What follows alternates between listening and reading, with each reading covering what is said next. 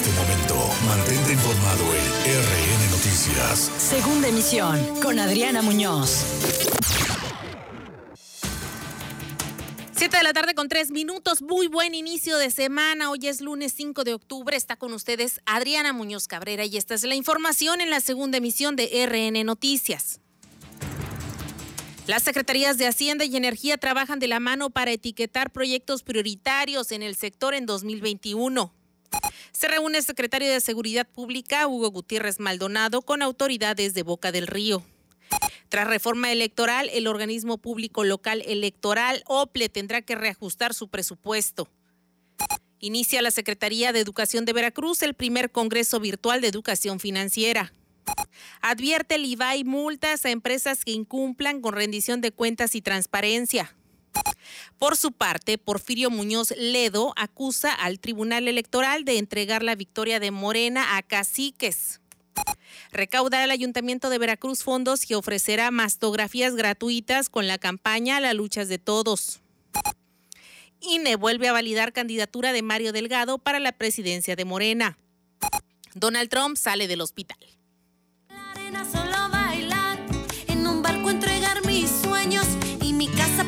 Pa' huevonear, volverte a ver, volverte a ver. Mi tierra veracruzana te quiero ver, volverte a ver, volverte a ver. Mi tierra Siete de la tarde con cuatro minutos. Bienvenidos a la emisión segunda de más Latina 965 Noticias, el resumen de los hechos generados en esta jornada a nivel local, estatal, nacional e internacional. Nuevamente los saludos, soy Adriana Muñoz y nos está sintonizando a través de la frecuencia modulada 965 más Latina. Quédese hasta la media para enterarse de lo acontecido este día e iniciamos con los hechos, no sin antes reconocer a nuestra querida Natalia Lafourcade de mi tierra veracruzana.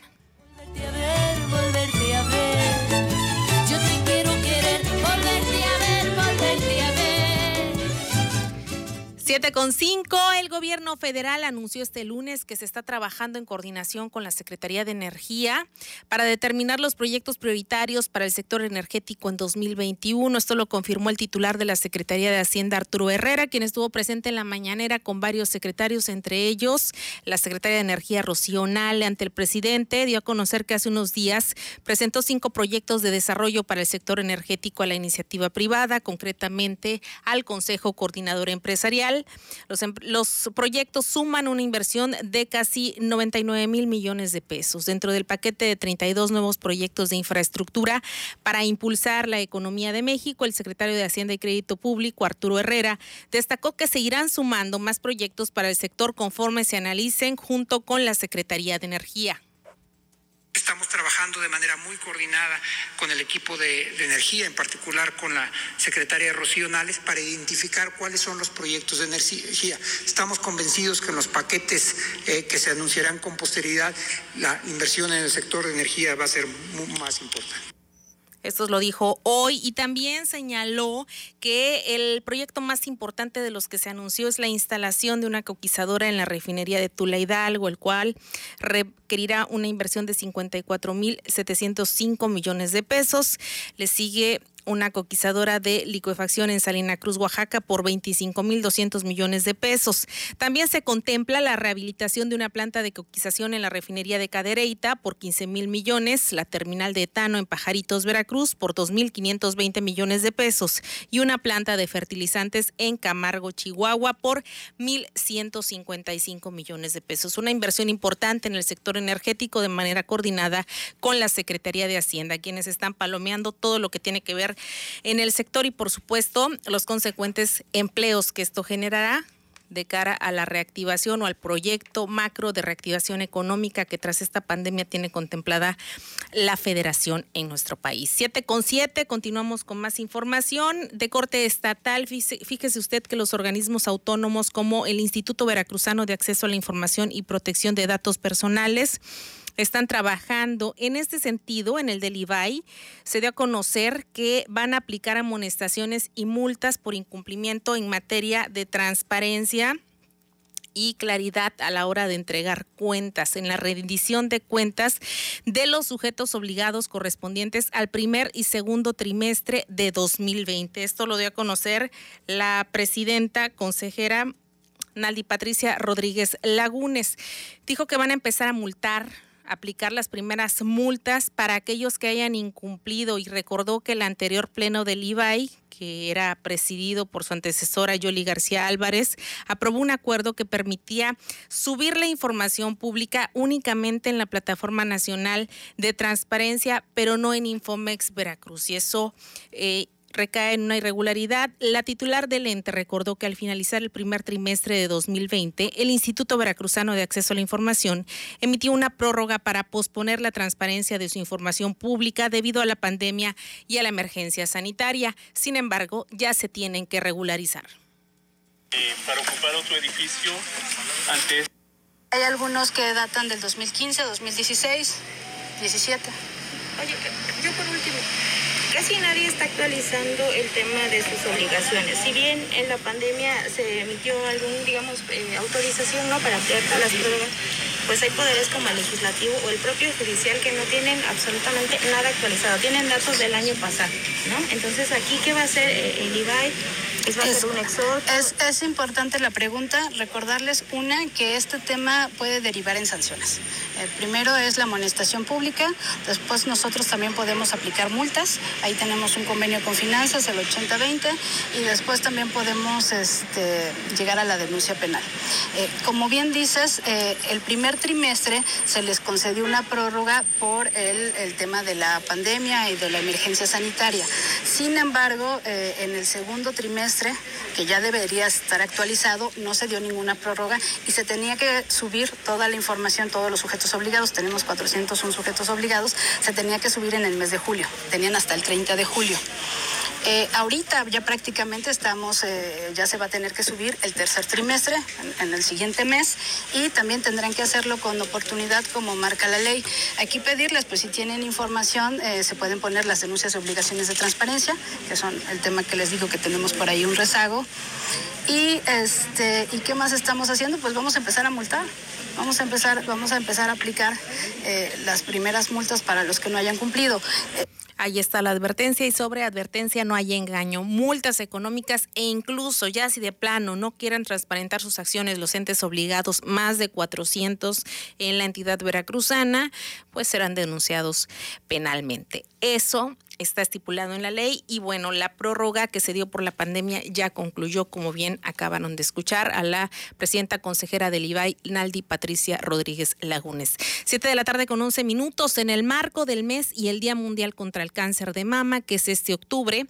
El presidente municipal de Veracruz, Fernando Yunes Márquez, presentó la campaña La lucha es de todos y todas. Este lunes en la sala de Cabildo del Palacio Municipal de Veracruz, el alcalde porteño hizo un exhorto a la sociedad en general para sumarse a esta iniciativa que busca sensibilizar y al mismo tiempo reunir fondos a beneficio de la causa, ya que todo lo que pueda ser recaudado a través de diversos eventos se va a destinar a dos asociaciones civiles que luchan con esta enfermedad y por supuesto están debidamente reconocidas. Uno, Grupo Reto y el otro, MUAC, Mujeres Unidas contra el Cáncer de Mama.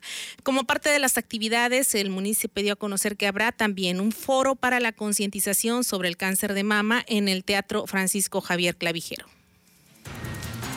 Las organizaciones de la sociedad civil pues son diferentes tipos de eventos que hagan sobre todo conciencia en la gente de Veracruz, conciencia entre nuestras mujeres, entre los hombres también, evidentemente, de cómo nos tenemos que cuidar, de cómo tenemos que prevenir y sobre todo pues de poder también tener recursos que permitan que estas asociaciones pues acompañen en, un, en momentos eh, complejísimos, probablemente los más difíciles de la vida de una mujer, eh, en este caso, eh, pues durante este trayecto tan difícil, tan complicado, que siempre hay alguien, una mano amiga que les permita salir adelante de una situación tan difícil. Vamos a tener diferentes tipos de actividades, como lo comentó nuestra directora, pero hay algo muy importante también que se van a llevar a cabo mastografías y ultrasonidos de manera completamente gratuita en el DIF Matamoros a partir del día lunes, es decir, de hoy y hasta el viernes 30 de octubre, en horario de 9 a 1 de la tarde, dirigido a mujeres de 25 años en adelante. Se van a realizar exploraciones mamarias Exploraciones mamarias, mastografías, ultrasonidos en el DIF municipal. Fíjese usted que estas exploraciones en mama serán eh, en promedio 20 mujeres por día las que atenderá el DIF municipal. Se entregarán fichas de atención desde las 9 de la mañana para quienes están, estén interesadas. Se espera que sean alrededor de 340 mastografías entregadas en lo que resta de este año. Además, se llevarán a cabo actividades deportivas como yoga en Playa Martí, la carrera virtual virtual, 3K y 5K, la lucha es de todos y todas contra el cáncer de mama. Y bueno, diferentes actividades que permitan concientizar, tener presente esta enfermedad y obviamente lo que significa o implica el prevenir y también a quienes estén desgraciadamente atravesando por este trance, eh, el tenerla, porque el enfermo no es solo una persona, no es solo una mujer o un hombre, porque también los hombres pueden o son susceptibles, susceptibles, aunque en menor medida, a tener cáncer de mama. Así que se enferma también la familia, las amistades y hay que estar puntuales con su revisión preventiva, particularmente las jóvenes y madres de familia. La premiación de todos estos eventos que se van a realizar será en especie otorgada por los patrocinadores y se va a enviar a los domicilios de los corredores en el caso de la carrera virtual 3K y 5K y las inscripciones se pueden realizar en los módulos ubicados en Plaza de la Soberanía y en una cafetería conocida que está en el Paseo Martí, de 8 a 15 horas, horario de oficina. La cuota de recuperación será mínima y será donada también para estas asociaciones que están buscando apoyar a las personas de bajos recursos y que desgraciadamente están enfermas con este padecimiento. Siete de la tarde con 14 minutos antes de la pausa, por medio del primer Congreso Virtual de Educación Financiera se va capacitar a más de 500 mil estudiantes y docentes de educación media superior de todo el estado. Esto lo informó el subsecretario de Educación Media Superior y Superior, Jorge Miguel Uscanga Villalba. La instrucción del Ejecutivo Estatal, así como del secretario de Educación de Veracruz, en Yacen Escobar, es capacitar y brindar a los estudiantes de todas las herramientas que les permitan un mejor desarrollo en su educación, así como también en el ámbito profesional, donde este evento cuenta con personal de la Organización de los Estados Americanos, la OEA. Es importante enseñar a ahorrar desde pequeños a los hijos. Las nuevas generaciones solamente van a aprender a hacer las cosas de dos maneras. Uno, enseñándoles en casa. Y dos, que nos vean a nosotros haciendo esas cosas o lo que estamos enseñándoles. Recuerden, el ejemplo arrastra. Siete de la tarde con 15 minutos, vamos a un corte y regresamos. En un momento regresamos con el noticiero que informa verazmente a Veracruz. RN Noticias. Estás escuchando RN Noticias. 7 de la tarde con 17 minutos con las recientes reformas al Código Electoral de Veracruz que aplicarán para el proceso comicial de 2021. El organismo público local electoral OPLE va a tener que reajustar su presupuesto aún más y es que si de por sí ya estaban ahorcados porque se eliminarán ciertas partidas con la primera reforma que se hizo. Ahora con estas nuevas adecuaciones que se aprobaron la semana pasada van a tener que ajustarse todavía aún más el cinturón. Ahora no nada más los partidos, también el OPLE. El pasado 28 de septiembre el Consejo General del organismo aprobó su proyecto de presupuesto para el próximo año que serán las elecciones intermedias y es por un monto de 1.061 millones de pesos. Sin embargo, el primero de octubre, dos días después, el Congreso del Estado aprobó diversas reformas al Código Electoral. Destacan la fracción 11 del artículo 100 que establece eh, diversos procedimientos, por ejemplo, referidos a lo, lo a los resultados electorales preliminares, el PREP, de las elecciones que se llevan a cabo en la entidad de conformidad con las reglas, lineamientos, criterios y formatos que para el efecto emita el Instituto Nacional Electoral. Durante los trabajos previos para elaborar el presupuesto, se dejó de manifiesto que con la finalidad de preparar y organizar de manera eficiente el proceso electoral 2021, la Unidad Técnica de Servicios Informáticos desarrolló nuevas plataformas tecnológicas para cómputos distritales, seguimiento paquetes electorales, registro de candidatos independientes, entre otros. Esto va a permitir a las áreas del OPLE desarrollar sus tareas haciendo uso de sistemas y herramientas informáticas mediante la instalación de equipos de cómputo, redes de datos y dispositivos periféricos compatibles a las necesidades tanto del órgano central como de los consejos electorales. Y es que se viene un tema difícil para López. será un, un eh, proceso electoral sui generis, como lo hemos comentado, muchísimos cargos a elegir, pero también con esta reforma se redujo un poco lo que sería la estructura del, OPLE. Los consejos municipales ya estarán centralizados, ya no será tan fácil tener de inmediato por distrito o por municipio los resultados, así que tardará seguramente un poco más porque aparte será la primera vez que se va a aplicar esta nueva metodología. En este sentido, pues hay preocupación sobre todo de parte de los representantes de los partidos políticos, no obstante, es lo que hay y es con lo que hay que trabajar. No queda más, incluidas las últimas dos modificaciones que se hicieron y con las cuales se tienen que apegar todos los partidos políticos y por supuesto los candidatos. Siete de la tarde con 20 minutos. El secretario de Seguridad Pública, Hugo Gutiérrez Maldonado, dio a conocer que las unidades K9, es decir, los caninos, los binomios, participan en la búsqueda de restos humanos en fosas clandestinas en la entidad. Sí se han estado activando ahorita las fiscalías para acompañarlos a buscar restos humanos. El número no te lo tengo, lo que sigue es que sí se han localizado, pero el número exacto no, no, no te tengo. Cuanto depende la fiscalía, porque ya la fiscalía se encarga de decir cuántos cuerpos hay en cada cosa. Hay un equipo de caninos que son especialistas en guardia protección, hay otros que son de droga, otros de restos, pero a cada canino le puedes meter alrededor de nueve aromas pues más que meterle nueve aromas, se entrenan de acuerdo a eh, lo que se requiera o en donde los quieran destinar. Hay que entrenarles el olfato y por eso son agentes caninos. Se reciben y se despiden también con como cualquier otro elemento de la corporación, como un elemento humano, pues. Entonces son agentes como cualquier eh, ciudadano que integra la corporación y esto es interesante porque entonces están sumando más esfuerzos por parte del gobierno estatal para apoyar a los colectivos. Algo que seguramente ya se hacía, pero que ahora están desplegando aún más apoyo para quienes estén buscando desesperadamente a sus familiares desaparecidos. Y también están colaborando los binomios en el traslado de sustancias prohibidas y armas. Sigue ocurriendo esto en las centrales de autobuses y también están ayudando a los elementos humanos a detectar estas sustancias prohibidas.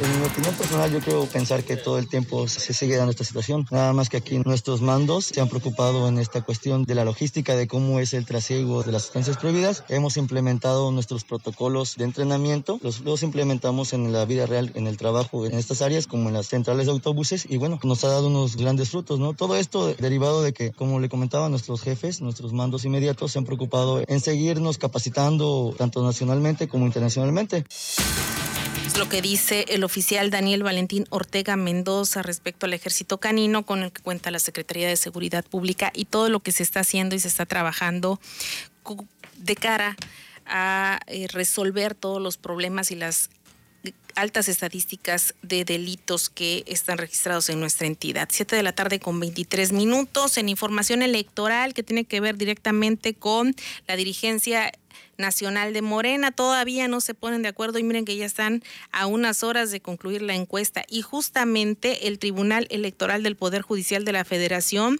podría proponer eh, posponer justamente la consulta para renovar la presidencia y la Secretaría General de Morena ahora hasta 2021. Ya sumarían tres años de este retraso.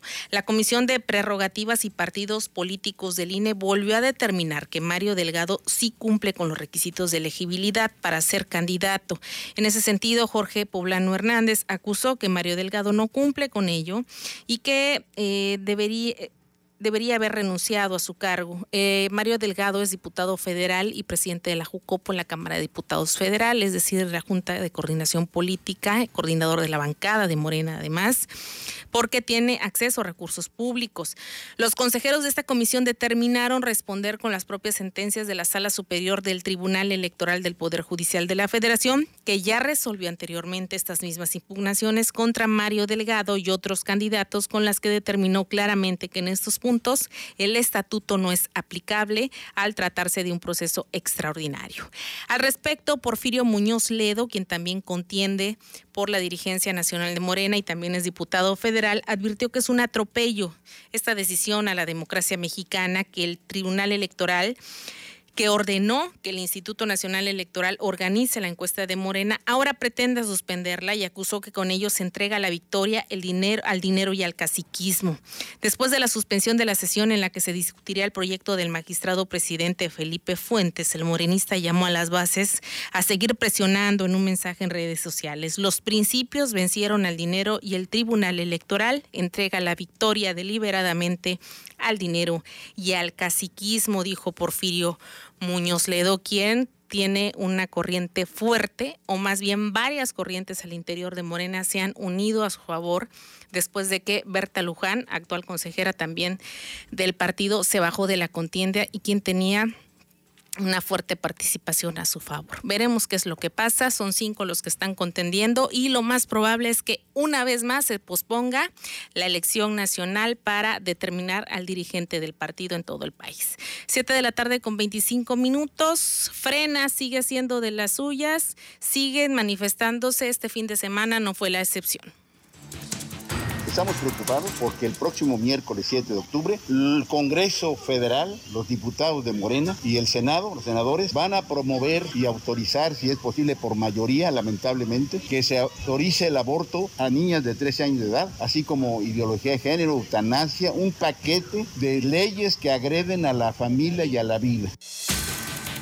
Ignacio Guadarrama, presidente del Frente por la Familia, dio a conocer que está por aprobarse este paquete y obviamente ellos que son, como comúnmente se conoce, parte del movimiento Pro Vida en nuestro país están en contra de este tipo de medidas. Sin embargo, pues también hay diferentes alas o corrientes de pensamiento en nuestro país, diferentes grupos interesados en participar, quienes sí están a favor del aborto, sí en, determinadas condiciones, en que se respete, por ejemplo, en que constitucionalmente también está permitido en algunos estados que sea en cuestión de violación, cuando son eh, demasiado pequeñas y otras circunstancias que pueden incidir en determinar eh, que se proceda a un aborto en determinado caso. Así la situación, obviamente es un debate de nunca acabar y donde en definitiva ya deben tomar una decisión y entrarle los diversos grupos políticos, independientemente del costo que pueda tener en votos,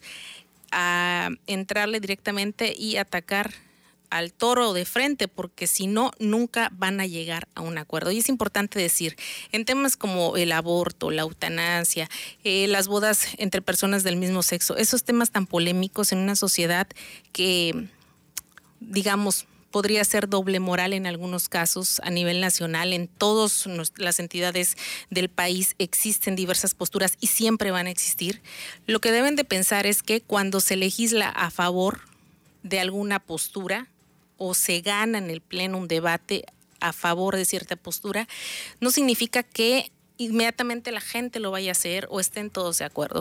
Los que votan son los diputados, sí, pero hay que votar con una visión de Estado no dejarse llevar por la opinión personal, porque al final del día ellos representan a un distrito y a la ciudadanía. Así que tienen que pensar más allá de lo que ellos moral o personalmente consideren. Siete de la tarde con 26 minutos, continuamos con más información. Mire usted, eh, modifican diputados del Congreso local la integración de dos comisiones legislativas permanentes.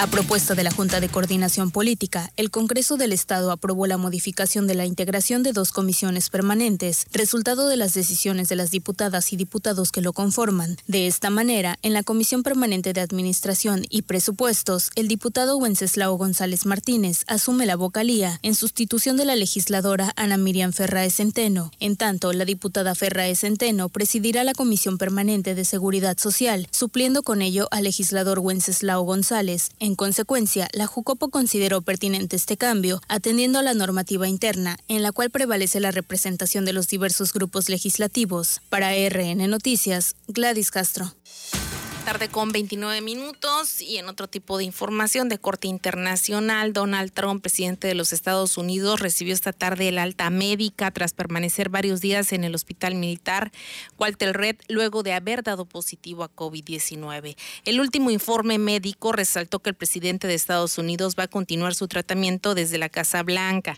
Con mascarilla y traje y corbata, el mandatario cruzó las puertas del hospital y levantó el pulgar antes de entrar en un vehículo negro y luego en el helicóptero que lo traslada de regreso a la Casa Blanca en medio de los gritos de cuatro años más, cuatro años más, porras y demás de sus seguidores apostados en la entrada. Hay que recordar que él está buscando reelegirse como presidente de los Estados Unidos y esta elección será en unas semanas más. Horas antes, Trump anunció en Twitter su salida del nosocomio, en donde resaltó que se sentía mejor que hace 20 años e incluso llamó a la ciudadanía a cuidarse y a no tenerle miedo al coronavirus. Es una condición física nada más es lo que dijo el presidente estadounidense. Siete de la tarde con 29 minutos. Petróleos Mexicanos dio el reporte de estado de salud de trabajadores y derechohabientes de Pemex, de Pemex afectados por coronavirus. Informa que de una población derechohabiente de aproximadamente 750 mil personas, entre trabajadores, jubilados y familiares, hoy se han registrado 23 mil 959 personas con síntomas respiratorios a las que se han realizado 15 mil pruebas de diagnóstico.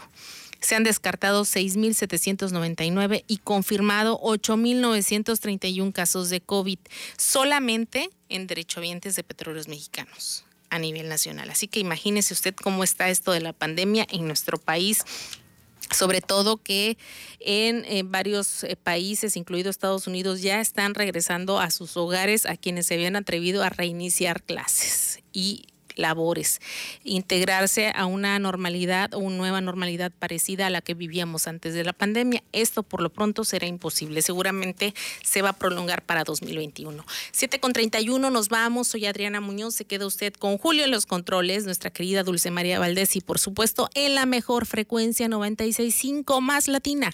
Encienda la radio.